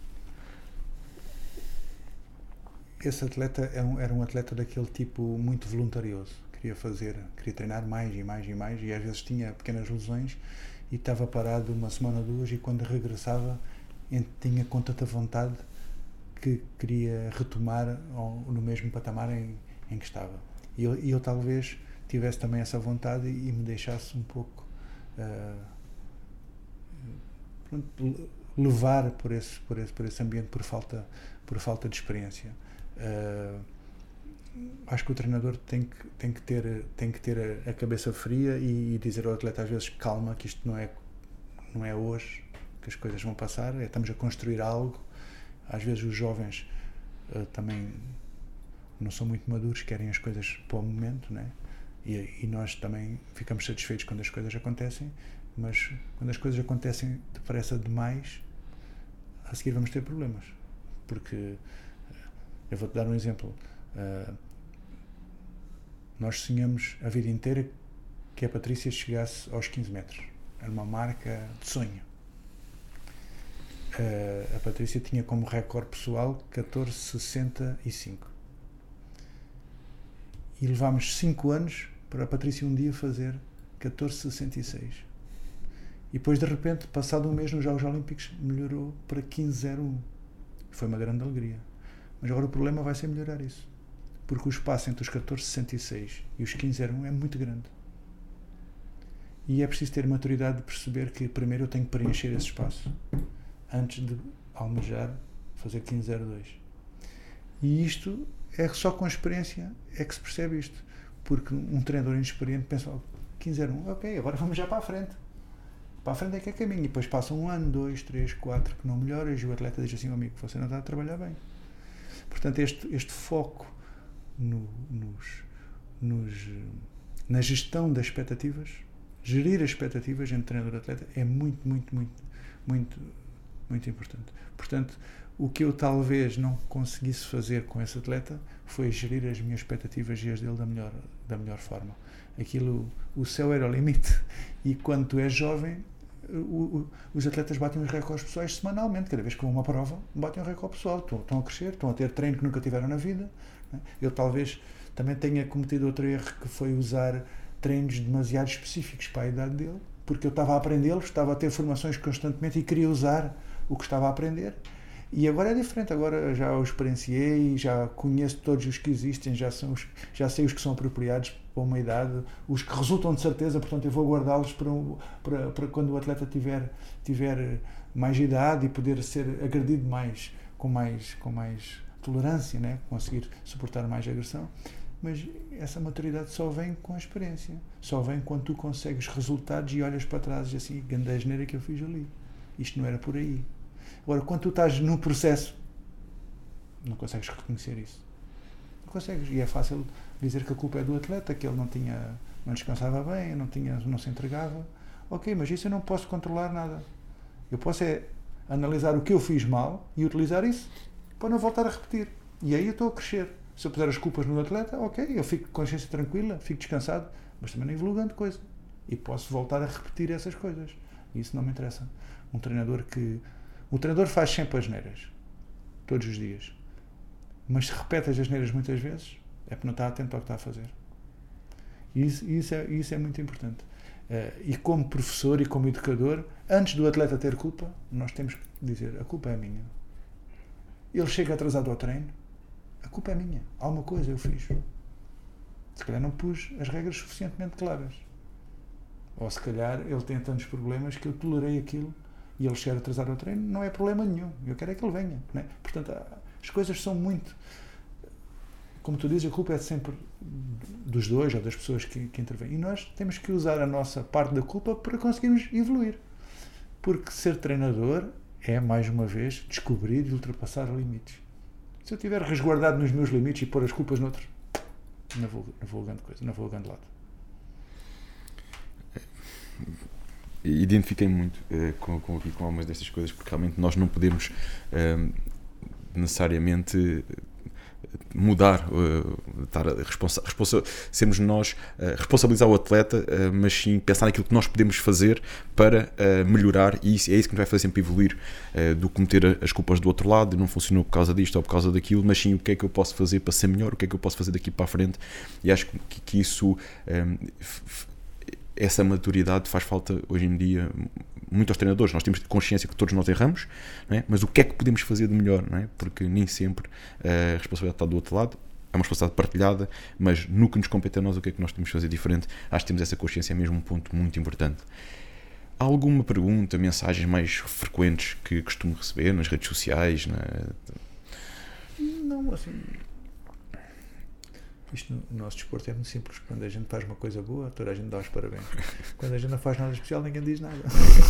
é, quase como, é quase como o futebol, não é? Isto. Uh, felizmente, Quando, se passamos no instante somos os melhores, como de repente. Sim, mas felizmente não temos, não temos aí o, o, temos, mas não temos com tanta intensidade o fervor clubístico que há no futebol. Sim, sim, sim, diferente. Uh, as diferente. pessoas do atletismo e até as de fora uh, sabem respeitar isso. Nós temos uma coisa muito boa, sabes? É que no sítio onde nós treinamos, treinam atletas do Sporting, do Benfica e, grande, e todos no mesmo local. E hoje eu sou o maior adversário de um colega meu, mas amanhã fico no mesmo quarto que ele quando vamos à seleção. Portanto, não há, não há esse espírito, não há esse espírito de rivalidade.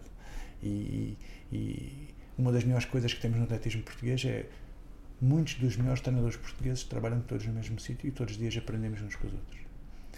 E muitas das pessoas que me inspiram para ser treinador e que me fazem aprender todos os dias são meus colegas de treino, não são, não são ideólogos de outros países ou metodólogos, são meus colegas de treino. Muitas das decisões que eu tomo são sob o conselho de, de, colegas meus de treino, treinadores às vezes dos maiores rivais, porque todos queremos o mesmo, que é que o nosso atleta salte, corra, lance o mais, mais longe possível. E, e isso dá uma dá uma maneira de estar no desporto muito muito boa aqui não há foras de jogo mal assinalados não há penaltis uh, é, o melhor ganha e quando não for o melhor é o que está melhor treinado Portanto, o nosso trabalho tem muita, muita importância no resultado final. E nós valorizamos isso. Portanto, se eu puder aprender, às vezes sem perguntar nada, tenho um problema técnico, ou seja, do que for com o atleta, e só de olhar para o lado, ver um colega meu trabalhar, olha, aquele exercício podia-me dar jeito. Podia-me dar jeito. Só de olhar, aprendo logo. Portanto, isso é. é, é imagina agora uh, Sporting, Benfica e Porto no futebol, todos a treinarem no mesmo estádio, ao mesmo tempo. E correu bem. Hã? Ia correr bem. Forçosamente tinha que correr bem, se não tivesse mais nenhum estádio, tinha que correr bem. Claro. tinha correr bem. E se calhar eram melhores, não sei. Com, talvez com, com esse espírito com este, é assim, com o espírito de aprendermos todos uns com os outros eu acho que nós conseguimos sempre ganhar mas realmente é, há desporto e desporto há desporto sim, e... Sim. E, a, e esta picardia clubística faz parte também é útil também é útil porque isso faz com que os dirigentes às vezes tomem algumas decisões gastem algum dinheiro uh, que é muito importante para o desporto por causa dessa por causa dessa picardia é para ganhar o Benfica? Então vamos investir. Vamos com tudo. Vamos com tudo. É, é pá, se não se não contratarmos este perdemos. Então vamos lá contratar. Pronto isso isso ajuda. Sim, move não é? Sim, leva move, a ação move, muitas vezes. move, move, e envolve as pessoas os adeptos. Eh, quando a gente vai a qualquer lado os adeptos identificam-se uh, com as pessoas. Por exemplo eu estava uh, um, um episódio curioso. Nós estávamos em em Londres, talvez há 10 ou 15 anos atrás, a Patrícia estava a saltar com a camisola do Sporting e o speaker dizia: Atenção, dizia para o público, esta camisola não é do Celtic Glasgow, esta é do Sporting de Portugal, que teve estes atletas, estes, estes, estes, estes. Portanto, era uma pessoa conhecedora, um clube histórico nesta modalidade. Portanto, aprende, isto não é do Celtic Glasgow. Portanto, isso faz perceber, ser do Sporting e do Benfica, faz perceber também a dimensão que os clubes têm a nível mundial e às vezes o conhecimento que as pessoas têm do que nós fazemos que nós nem fazemos ideia. Né? Nós nem fazemos ideia. Já há pessoas completamente informadas sobre tudo o que nós fazemos. Né? E onde é que vamos, e onde é que competimos e, e, e, tudo. Também há muitas que não ligam nenhuma, isso também é verdade. É, mas pronto, mas é, eu acho que há um ambiente muito saudável na nossa, na nossa modalidade. Quanto tempo falta para a próxima competição? Uh, dia 6 vamos para Zurique e a Patrícia salta dia 8. É a última do ano. Dia 6 este mês, deste para a semana. mês, para a semana. Então, quando o podcast sair, já, já está a acontecer. Sim, já vamos... Sim, mas é, é, é a última, é, para tu perceberes, dando exemplo como o ténis, ao, ao, ao, circuito ATP do ténis, que tu conheces a nível mundial, com Roland Garros, uh, Flashing Meadows, uh, todas as provas importantes, à semelhança disso, também há um, um, circuito mundial de atletismo que se chama Liga Diamante, Diamond League, uh, e que os atletas eh, têm, têm algumas provas e só são convidados normalmente os 8, 10 melhores do mundo. Todos competem uns contra os outros ali. E, e depois só os seis primeiros de cada modalidade, do triplo, do comprimento, dos 100 metros, é que se apuram para uma final, que vai ser agora em Zurique. Uh, e é nessa que a Patrícia está incluída. E a Patrícia está incluída nessa. Teve sérias dificuldades para se qualificar, porque este ano não foi o melhor dos anos para nós, mas qualificou-se. E, e, e, pronto. E, e, cada prova dessas tem um nível semelhante à final dos Jogos Olímpicos ou à final do Campeonato do Mundo. Portanto, todas as melhores estão lá. Todas as melhores estão lá. A diferença é que nos Jogos Olímpicos estão, estão 36. Uh, as oito melhores do mundo estão lá também e aqui só estão essas oito. Só estão essas oito. Portanto, vamos ver o que é que acontece. A Patrícia nunca conseguiu um lugar melhor do que o terceiro, mas agora, nesta fase da época, uh, esta, esta, este tipo de provas serve serve-nos ao longo do ano para preparar os grandes campeonatos. Ou seja, a nossa filosofia é encontrar as melhores do mundo várias vezes no ano, para quando chegar ao dia D, aquilo ser só mais um dia. Não ser. Eu gosto de dizer que não devemos competir contra os nossos ídolos, devemos competir contra os nossos iguais. E para eles serem iguais a nós, nós temos que treinar onde eles treinam e competir onde eles competem. E é isso que a gente procura fazer, por isso é que andamos pelo mundo inteiro a, a estagiar e a competir para as melhores, onde estão as melhores do mundo, nós estamos lá também. E a Patrícia já ganhou e já perdeu dezenas de vezes com todas elas. E quando chega ao dia D, eh, sabe que tudo pode acontecer. Há algumas pode acontecer coisas melhores e outras pode acontecer coisas piores, mas tudo pode acontecer. Tudo pode acontecer. E, e pronto, e também é graças a isso que a Patrícia chega aos momentos importantes e consegue uh, ultrapassar as suas, as, suas, as suas qualidades porque está perfeitamente habituada a, a encontrar as, as, raparigas de quem somos amigos todos, né? e, mas que dentro da pista elas são, são rivais, ela das atletas e eu, e eu dos treinadores, mas em que o ambiente é bastante, é bastante bom, bastante interessante, de colaboração. Para tu veres uma coisa que não é possível acontecer no futebol, uh, neste tipo de provas, nem todos os treinadores vão. Eu tenho a felicidade de ir, de ir sempre. Mas há raparigas que às vezes os treinadores não podem ir. Então o treinador telefona ou manda uma mensagem: Olha, podes ajudar a minha atleta na prova? E eu ajudo. E às vezes a minha ajuda faz com que a Patrícia perca. Nem a Patrícia, nem a outra pessoa qualquer põe isso em causa, porque sabem que o que faz a maior uh, diferença na vitória é a capacidade dela uh, executar o que treinou o ano inteiro. Não é aquilo que eu vou dizer, pode ter alguma ajuda, mas não é aquilo que eu vou dizer, mesmo que olha, olha bate o penalti para a esquerda ah, se fosse para a direita tinha defendido. Né? Eu posso dar este tipo, este tipo de ajuda, mas o que faz a diferença é que bate o penalti. Né? Um, portanto, o ambiente é, é, sempre muito, muito, muito interessante, mas da máxima, da máxima exigência. Portanto, vamos agora à final da Liga Diamante, porque também dá uns pontos preciosos para esse tal ranking, né? porque as, as, provas depois têm diferentes pontuações e ela precisa estar nestes momentos para poder manter o seu nível no ranking ou até, ou até subir psicologicamente e fisicamente, qual das partes uh, está mais preparada? A Patrícia psicologicamente responde bem a estes desafios. Fisicamente, aparentemente, vê-se que ela tem respondido muito bem. E a parte psicológica, tendo em conta a competição que é? Sim, a, a Patrícia, com estes anos, ela desde 2010 que anda no atletismo internacional sénior, porque antes já andava no, nos jovens. Uh, portanto, ela sente-se perfeitamente em casa nestes, nestes, nestes momentos. Conhecemos todos os treinadores, todos os atletas uh, da nossa, da nossa, do nosso evento, da nossa especialidade, muitos outros, todos outros, outros eventos. Portanto, sentimos parte do, do atletismo internacional e isso, quando tu te sentes parte de alguma coisa, é mais fácil encarares quando sentes-te um forasteiro ou quando sentes alguém que está ali por favor ou, ou, ou foi uma exceção. Este ano, excepcionalmente, conseguimos. É, aquilo é. Uh, todos os anos temos conseguido andar neste circuito mundial, temos conseguido ir à final. A Patrícia tem sido finalista em todas as provas internacionais, portanto, sentimos os dois parte do sistema internacional e sentimos bem. E psicologicamente a pressão faz parte. A pressão faz parte. Um, e aí, passando por ela, que nos vamos fortalecendo não é? e reagindo cada vez melhor. Sim, sim, e, e já passamos. Eu costumo dizer que isto é de derrota em derrota até à vitória final. São muitos são muitos momentos maus, né, que as coisas não correm como a gente quer, mas no dia, se a gente estiver lá, é preciso estar lá. No dia, aquilo vai acontecer.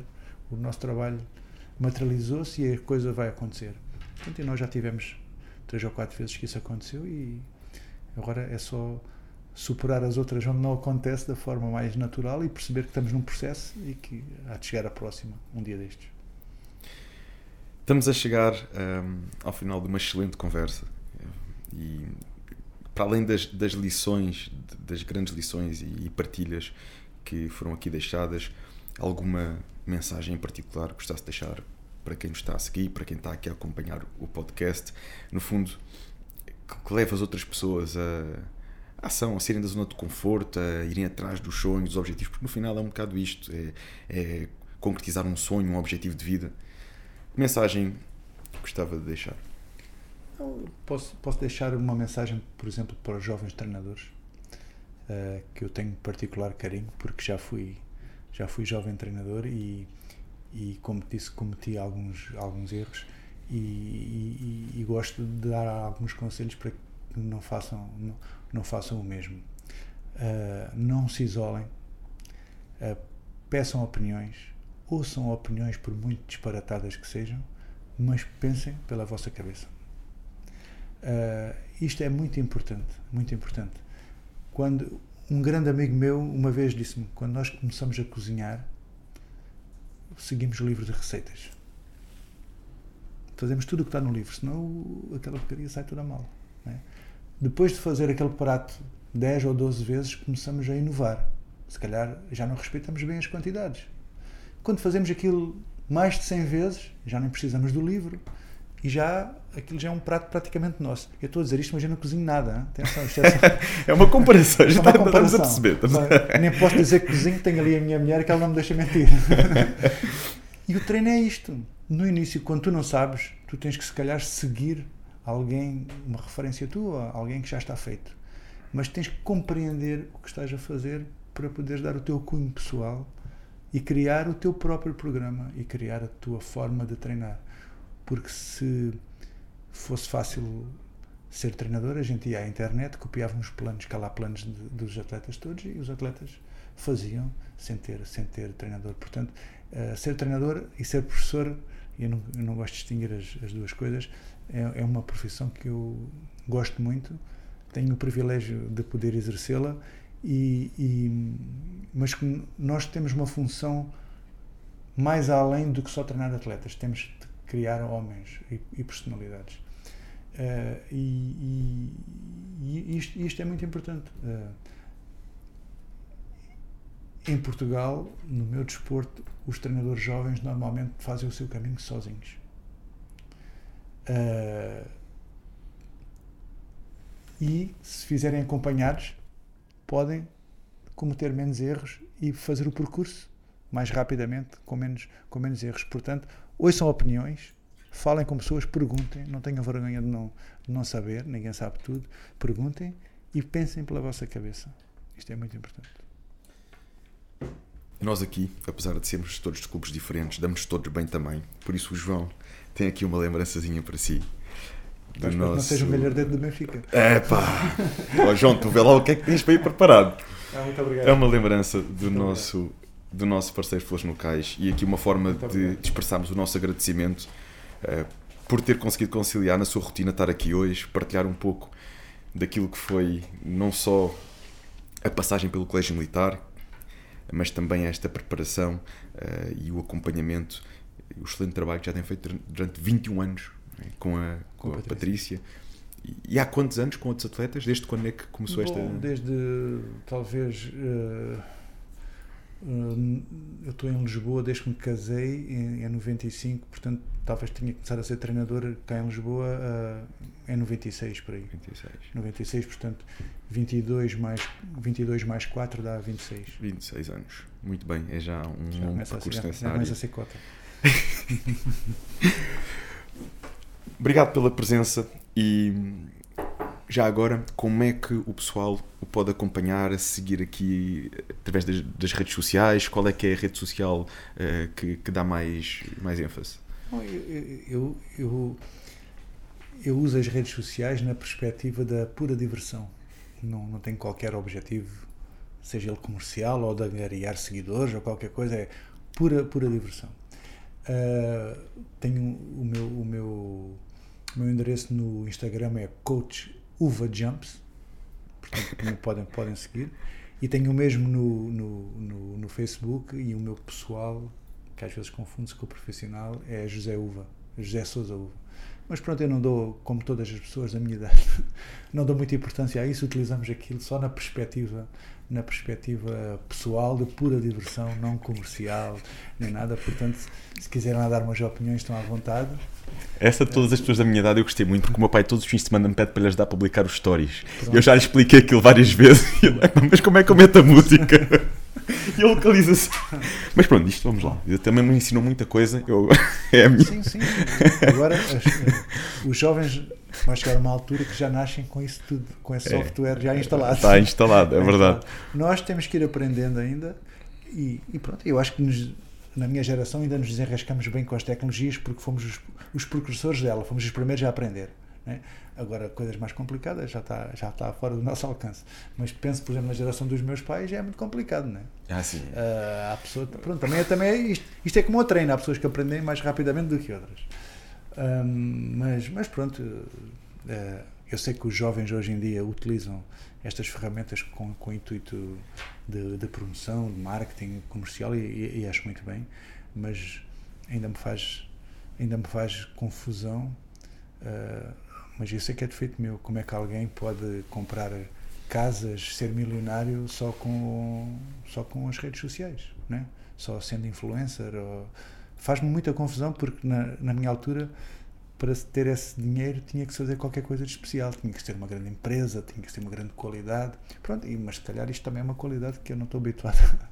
É, é, é- para alguns é, mas também muitas vezes é preciso distinguirmos que nem tudo o que aparece nas redes sociais é, é a realidade. É muito fácil nós termos uma coisa nas redes sociais e não ser bem assim. Eh, não estou a dizer que não haja pessoas que trabalhem muito bem nas redes sociais e que saibam fazer muito dinheiro com as redes sociais. Mas é algo que eu gosto sempre de alertar, eh, que nem sempre tudo o que, o que vemos nas redes sociais eh, E- corresponde, não é? E, e- tem um efeito perverso no desporto, que é, ah, por exemplo, nós tínhamos. Isto está a gravar ainda ou não? Tá, tá. Posso E eles não cortam isto? Não sei nada. se posso ver isto. Eles não. Pronto, então não A gente mete um pi. Não, não, não. Não é para dizer as neiras. É, mas vou dar o exemplo sem usar nomes. Nós temos atletas que são grandes atletas que têm menos eh, impacto social do que atletas que são medíocres ou estão a começar a sua carreira, mas como têm fora da sua vida de atleta grande impacto nas redes sociais, porque participaram em alguma iniciativa televisiva ou qualquer coisa, que o clube ou o desporto em si reconhece-lhes tanto valor como aqueles que são, por exemplo, finalistas olímpicos. Estamos a falar, por exemplo, de um jovem atleta que está a começar a sua carreira, que nem sequer que luta para ir aos campeonatos nacionais, nem sequer sonha ser campeão nacional, e um, e um atleta que é finalista olímpico, que dedicou toda a sua vida a isso. Só que o outro, por qualquer razão, tem 500 mil seguidores no Instagram. Então, o marketing do clube faz questão de constantemente ter aquele atleta, não pelo seu valor desportivo, mas pelo seu valor de marketing. E isto é perverso para quem está habituado a catalogar as pessoas pelo valor desportivo. Os melhores, os outros a seguir, os iniciantes. né? É muito complicado ver ir um, um, a um programa como este, ou um programa de televisão, uma entrevista de rádio, ou, ou qualquer iniciativa social do clube, um jovem sem qualquer expressão atlética, só porque tem 500 mil seguidores e outros que têm grandes resultados desportivos nem sequer são chamados. é uma realidade, é uma realidade também eh, transversal ao fitness, no, no geral, transversal ao fitness, atletas de- de- na área do bodybuilding, e aquilo que eu, a forma que eu vejo isto é, eh, acho que hoje em dia é importante, eh, não tem que ser de uma forma obsessiva, de uma forma genuína. Os melhores mostrarem isso.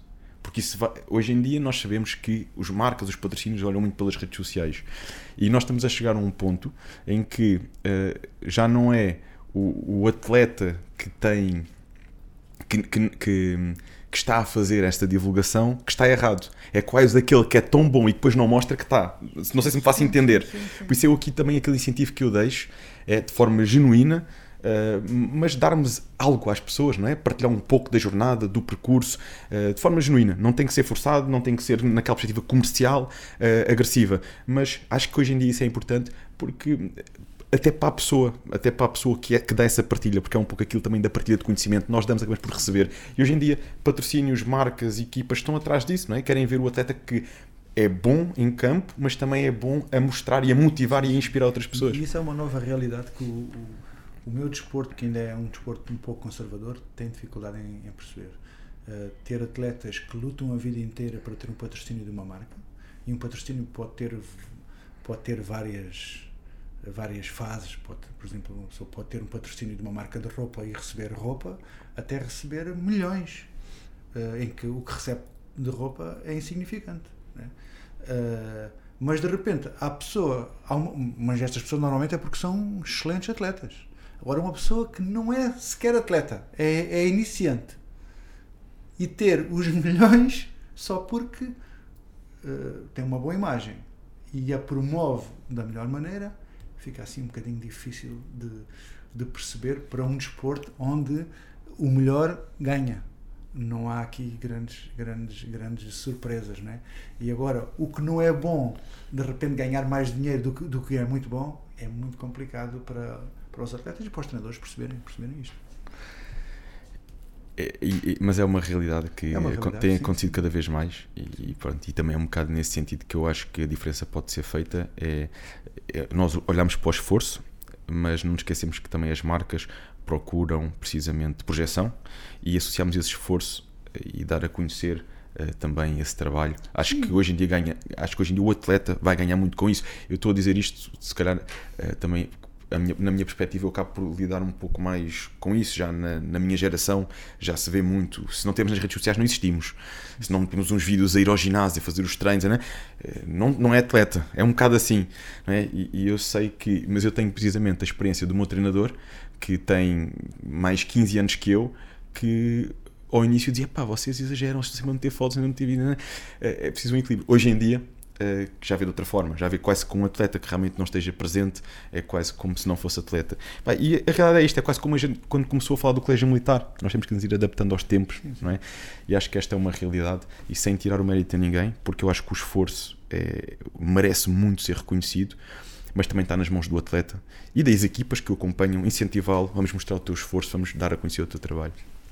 Sim, é mas, São... mas é uma coisa bastante, bastante, bastante difícil. Esta capacidade de gerir as redes sociais de forma a seu favor é, está a ficar quase ou ter o talento para isso é quase tão forte como ter velocidade, como ter força, como ter resistência. Uh, uh, pronto, é uma coisa que os atletas têm que perceber porque há uns anos atrás isso não acontecia. Estava nas estavam nos mídia, não as redes sociais, porque elas não existiam, mas estavam nos jornais, nas televisões. Os melhores. Os melhores, porque fizeram qualquer coisa de excepcional e alguém que está interessado em ir lá filmar, ou a entrevistar, ou, ou fazer um programa, um programa de rádio, ou, um, ou, uma reportagem de jornal. Agora, as próprias pessoas fazerem a sua divulgação do seu trabalho, ainda, ainda está, especialmente quando não tem valor atlético para isso, ainda está aqui um bocadinho questionável na mentalidade de algumas, de algumas pessoas. E dava episódio para pelo menos mais duas horas este é, assunto. É. Conversas de Elite com José Uva, já sabem onde é que podem acompanhar Coach Uva Coach Jumps. Uva Jumps, Uva Jumps no, no Instagram. E quanto a nós, vamos deixar like, partilhar. Partilhem muito, vamos divulgar este vídeo, vamos fazer isto chegar a muita gente, a mensagem de alguém que está do outro lado com muitos anos de experiência na área e que vê aquilo que um atleta passa, aquilo que um atleta deve fazer com base na sua uh, em erros, aprendizagens, mas aquilo que funciona, aquilo que traz resultados e os resultados estão à vista de toda a gente. Por isso, divulguem, vamos partilhar forte. Contam connosco. Contamos convosco.